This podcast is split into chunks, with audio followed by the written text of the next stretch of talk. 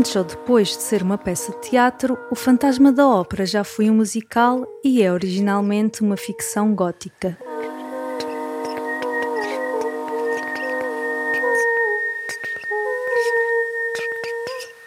Os primeiros sintomas, sentados à volta de uma mesa e de olhos baixos, exploram o texto original. E às vezes mais vale sermos moscas na parede.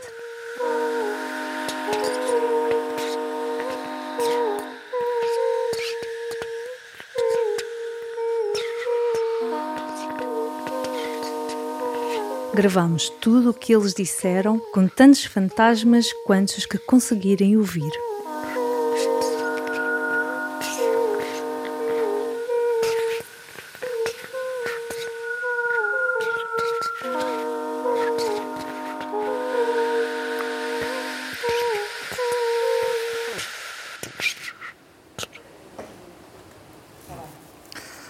Então nós ficamos na página 98. 98.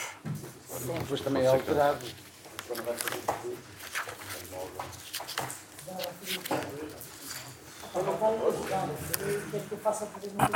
Onivá, que ainda temos estas novas. Agora eu devia compreender que já não tinha qualquer motivo. Ok? Agora eu devia compreender que já não tinha qualquer motivo para estar assustada com a sua presença. Ele amava-me, mas só me diria com quanto eu lhe permitisse e o resto do tempo seria passado em música. Que quer dizer com o resto do tempo? Perguntei-lhe. Cinco dias E depois fico livre? fica livre, Cristine. Porque nesses cinco dias terá aprendido a não ter medo de mim. E depois virá visitar de vez em quando o pobre Eric. Em silêncio, mostrou-me uma cadeira à sua frente, junto de uma mesinha, no centro da divisão, onde na véspera tinha tocado harpa. E eu sentei-me, muito perturbada. No entanto, comi com apetite uns caranguejos, uma asa de frango regado com vinho de toquei, que ele mesmo tinha trazido, dizia, das caves de Königsberg, frequentadas noutros tempos por, por Fals- Falstaff. Ele mesmo não comia, não bebia. Perguntei-lhe qual era a sua, nacional... qual a sua nacionalidade, se esse nome Eric não denotava origem escandinava.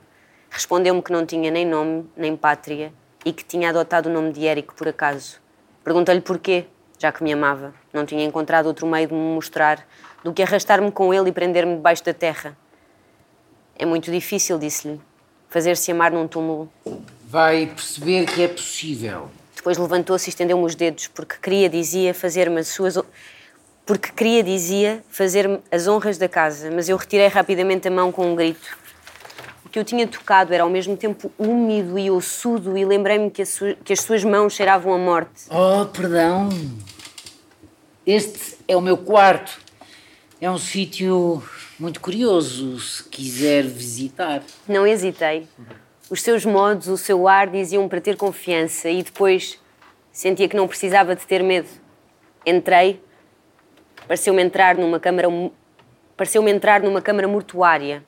As paredes estavam todas forradas de negro, mas em vez das lágrimas brancas que normalmente completam este ornamento fúnebre, via-se numa enorme pauta de música as notas repetidas do Dae e Ra, do, da, do, di- do, do diez e Ra. No meio do quarto havia um dossel de onde pendiam cortinados de brocatel vermelho e debaixo do dossel um caixão aberto. Perante, perante esta visão recuei. É ali que eu durmo. Precisamos nos habituar a tudo na vida, até mesmo à eternidade. Desviei a cara de tal modo sinistra era a impressão que me causara o espetáculo. Os meus olhos encontraram então o teclado de um órgão que ocupava todo um lanço da muralha. Na estante havia um caderno rabiscado de onde notas vermelhas. Rabiscado de notas vermelhas. Pedi licença para o ver de perto e li na primeira página Dom Juan Triunfante. Sim, Disse-me ele. Eu componho às vezes. Há 20 anos que comecei esta obra. Quando estiver acabada, levá-la-ei comigo para o caixão e não voltarei a acordar. É preciso trabalhar o menos possível. Trabalho nela às vezes 15 dias e 15 noites seguidas, durante as quais vivo apenas de música. E depois descanso durante anos. Não me quer tocar um pouco do seu Dom Juan triunfante. Nunca me peça tal coisa. Este Dom Juan não foi escrito para as palavras de um Lourenço ou da Ponte, inspirado pelo vinho. Os pequenos amores e pelo vício, castigado, no fim, por Deus. Posso tocar-lhe Mozart, que fará escorrer as suas belas lágrimas e lhe inspirará honestos comentários. Mas o meu Dom Juan queima, Christine. E não é fulminado pelo fogo do céu. Sabe, Christine, há uma música terrível que consome todos os que dela se aproximam. Ainda não chegou a esta música, felizmente, pois perderia as suas frescas cores e já não a reconheceriam quando voltasse a Paris. Cantemos a ópera Christine Day, cantemos a ópera Christine Day. Mas não tive tempo para cogitar sobre a melodia das suas palavras. Ah, isto É. é. Desculpa. Isto é. Isto, é, isto corta. Dá, dá, dá, dá. É. Mas não tive tempo para cogitar sobre a melodia das suas palavras. Começámos logo o duo de Otelo e já vinha a catástrofe sobre as nossas cabeças. Desta vez ele tinha-me dado o papel de Desdémona, que eu cantava com um desespero e um terror reais que até então nunca tinha atingido. A proximidade de um tal companheiro, em vez de me aniquilar, inspirava-me um terror magnífico. Os acontecimentos de que eu, os acontecimentos de que eu era vítima aproximavam-me singularmente da ideia do poeta e eu encontrava inflexões de voz que teria espantado o compositor. Por seu lado, a voz dele era sonorizada. A sua alma vindicativa era levada em cada nota e aumentava-lhe terrivelmente a potência. O amor, o ciúme, o ódio explodiam à nossa volta em gritos lancinantes. A máscara negra do Eric fazia-me pensar na máscara natural do humor de Veneza. Ele era o próprio Otelo. Acreditei que me ia bater, que eu ia cair sob os seus golpes e, no entanto, eu não esboçava qualquer movimento para lhe escapar, para lhe evitar a sua fúria como a tímida desdémona. Pelo contrário, aproximava-me dele, atraída, fascinada, encontrando encantos na morte no centro de uma tal paixão. Mas antes de morrer, quis conhecer para a levar comigo no, seu, no meu último olhar aqueles traços desconhecidos que o fogo da arte eterna deveria transfigurar. Quis ver o rosto da voz e instintivamente, num gesto que não controlei, pois já não estava em mim, os meus dedos rápidos arrancaram a máscara. Oh, horror! Horror! Horror! Aqui é possível eh, percebermos também qual é o lugar do Nuno, o lugar do Miguel. eh, também nesta coisa de. Eu acho que vocês vão cantar um bocadinho do hotel. Os dois, tu e a, e a Marta. Tira-se a máscara. Eu nunca vejo a cara, não é?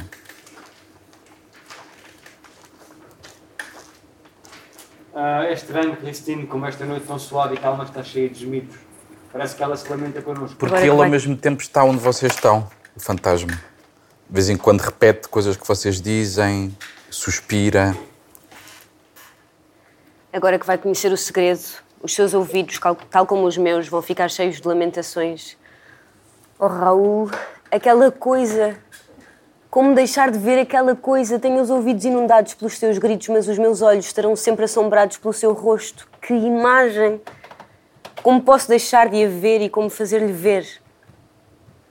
Mas imagine se puder a máscara da morte, que de repente começa a viver para exprimir com os seus quatro buracos negros, olhos, nariz e boca, a cólera no seu mais alto grau, a fúria soberana de um demónio, e sem que houvesse qualquer olhar nos buracos dos olhos, porque, como vim a saber mais tarde, só na noite profunda os seus olhos de brasa, os seus olhos de brasa se deixam ver. Olha, quiseste ver? Vê! Se assim os teus olhos embeber a tua alma com a minha fei- feiura maldita. Vê o rosto de Eric. Agora conheces o rosto da voz. Não te bastava ouvir-me? Diz lá! Quiseste saber como eu era feito? Vocês, as mulheres, são tão curiosas. Estás satisfeita? hã? Estás satisfeita, sou belo? Hã? Quando uma mulher me vê como tu, passa a ser minha. Ama-me para sempre. Eu cá sou um tipo do género Dom Juan. Olha para mim. Sou Dom Juan triunfante. Chega! Chega! Vou matá-lo. Vou matá-lo, por amor de Deus, Cristine, diz-me onde fica a sala de jantar do lado. Tenho de o matar. Ai, Cala-te, Raul, se queres saber. Ah, sim, quero saber porque é que continuaste a voltar para lá. É esse o segredo, Cristine. Vê se tens cuidado, não, não há outro. Mas seja como for, vou Oh matá-lo. meu Deus, Raul, escuta. Escuta então, se queres saber, escuta. Ele arrastou-me pelos cabelos e depois. Depois. oh, oh, ainda é mais horrível. Pronto, diz agora, diz depressa. Então, menos de medo? É possível. Pensas que ainda tenho máscara? E que isto. Isto! A minha cabeça é uma máscara. Pois bem, vamos lá. Arranca-me, como arrancaste a outra. Vamos, vamos, vamos! Mais! Mais! O que eu quero! As, as tuas mãos, as tuas mãos, dá cá. As tuas mãos! Se não te chegam, empresta as minhas. Vamos lá, a dois, a dois, arrancar a máscara! Prostei-me a seus pés. Mas ele pegou-me nas mãos, Raul, e espetou-as no horror da sua face. Com as minhas unhas lacerou as suas próprias carnes, as suas horríveis carnes mortas. Fica sabendo, fica sabendo que eu sou feito inteiramente de morte, da cabeça aos pés, e que é um cadáver que te ama, que te, que te adora, que te, que te vai deixar, que nunca te vai deixar, nunca. Vou aumentar o caixão Cristine para mais tarde, quando chegarmos ao fim dos nossos amores. Olha, já não estou a rir, estás a ver? Estou a chorar. Choro-te, Cristine. Cristine, que me arrancaste a máscara e que por isso nunca mais poderás deixar-me. Enquanto podias acreditar que eu era belo, Cristine, poderias voltar? Eu sei que poderias, mas agora que conheces a minha fialdade, fugirias para sempre? Vou guardar-te. Mas porquê é que me quiseste ver? Insensata, louca Cristine que me quiseste ver. Quando o meu próprio pai nunca me viu e a minha mãe, para deixar-me ver, foi quem me ofereceu a primeira máscara. Tinha-me largado por fim e arrastava-se no soalho, com soluços horríveis. E depois tal um réptil rastejou, arrastou-se para fora da sala, entrou no quarto e fechou a porta. Eu fiquei sozinha, entregue ao meu horror e aos meus pensamentos, mas livre da visão daquela coisa. Tinha-me dito várias vezes que eu não corria qualquer perigo enquanto não tocasse na máscara e eu tinha tocado. Maldisse a minha imprudência, mas admiti arrepiada que o raciocínio do monstro era lógico. Sim, eu teria voltado se não tivesse visto o seu rosto. Teria voltado. E agora, se conseguisse sair das catacumbas, de certo que não voltaria. Uma pessoa não volta para se fechar num túmulo com um cadáver que a ama. Por certos modos deslocados que tinha tido durante a crise, de me olhar, ou melhor, de se aproximar de mim, os dois bura- de aproximar de mim os dois buracos do seu olhar invisível, eu tinha podido medir a violência da paixão. Para que ele não me tomasse em seus braços numa altura em que eu não podia oferecer qualquer resistência, fora preciso que este monstro se desdobrasse num anjo e talvez assim fosse de facto um pouco, apesar de tudo, o anjo da música e talvez talvez pudesse ter sido completamente se Deus o tivesse revestido de beleza em vez de o cobrir de podridão. Já meio louca ao pensar na sorte que me esperava, aterrorizada com a expectativa de ver abrir-se a porta do quarto do caixão e de ver, de voltar a ver a cara do monstro sem máscara, eu tinha-me esgueirado até ao meu apartamento e pegado na tesoura que, me poderia, que poderia acabar com a minha horrível existência, quando se fizeram ouvir uns sons de órgão. Foi aí, meu amigo, que comecei a compreender as palavras do Érico acerca daquilo a que chamava, com um desprezo que me estarrecia, a música de ópera. O que eu ouvira já não tinha nada a ver com o que me tinha encantado até então. O seu Dom Juan triunfante, pois eu não tinha qualquer dúvida de que ele tinha corrido para a sua obra-prima para esquecer o horror do momento presente. O seu Dom Juan triunfante parecia-me a princípio não mais do que um longo, horrendo e magnífico soluço em que o pobre Eric tinha posto toda a sua miséria maldita.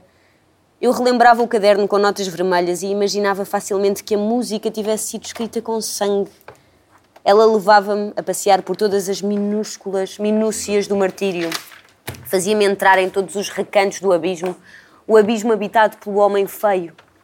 Mostrava-me o Eric a bater horrivelmente com a cabeça de onda nas paredes fúnebres do inferno e para ali, espancando para não os assustar ao olhar dos homens. Para- E para ali espancado para não os assustar ao olhar dos homens. Eu assistia aniquilada, arquejante, infeliz e vencida à eclosão dos acordes gigantescos em que a dor era divinizada, até que os sons que subiam do abismo se agruparam de repente num vôo prodigioso e ame- ameaçador.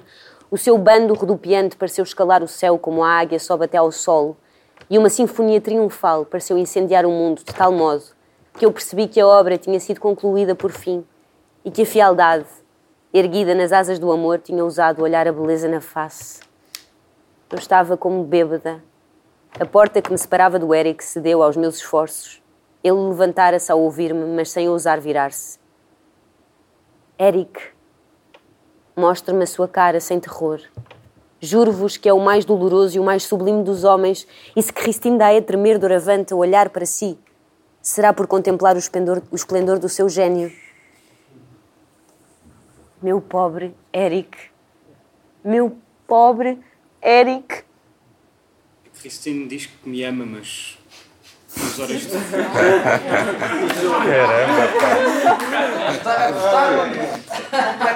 Christine diz, Christine diz que me ama, mas umas horas depois de ter recuperado a liberdade já estava a voltar para junto do Eric. Era o que estava combinado. Lembra-se que essas horas passeias consigo, Raul, arriscando as nossas vidas. Durante essas horas duvidei que me amasse. Ainda duvida, Raul. Saiba que cada uma das viagens para o pé de Eric fez aumentar o meu horror por ele, por cada uma dessas viagens, em vez de o apaziguar, como eu esperava, fê-lo louco de amor. E tenho medo. Tenho medo. Tem medo? Mas será que me ama? Poxa, é espetacular. Se o Eric fosse belo. Amava-me, Christine. Estás a ver? Esta pergunta é boa. A primeira não é preciso, se calhar, não é? Infeliz. Para que atentar o destino? Para que perguntar-me coisas que escondo no fundo da consciência como quem esconde o, como quem esconde o pecado? Ao meu noivo de um só dia, se eu não o amasse, não lhe daria os meus lábios. Pela primeira e última vez. Aqui estão. E beijam-se. Há aqui texto, há aqui texto. Há aqui texto que falta Ainda falta texto. para trás. Eu, eu percebi porque ela diz que. Não está aqui. Que é quando vão passear. Quando, Eu disse. quando- sim, sim. Falta, falta esse bocadinho de texto. Esta cena da lira de Apolo começa quando a Christine diz ao Raul que lhe fazia bem passear. Vamos passear, só que o passeio é dentro do, do teatro. Ah, pronto, isto vai ser muito cortado, mas eu acho que esta descrição final, acho que é tudo, praticamente. E eu acho que, Nuno, é tudo o que o Fantasma Perdiz diz aqui também. Acho que está, é muito difícil cortar isto. Ah, portanto, é sobretudo estes, estas primeiras partes aqui. Ah, pronto, chegando a este ponto, vamos só falar um bocadinho de nada, que é para também lermos isto, que é o que falta sobre a adaptação final. O Fantasma da Ópera estará nos camarins, na teia, nas bilheteiras, no palco do grande auditório de 1 a 9 de outubro, em versão pura.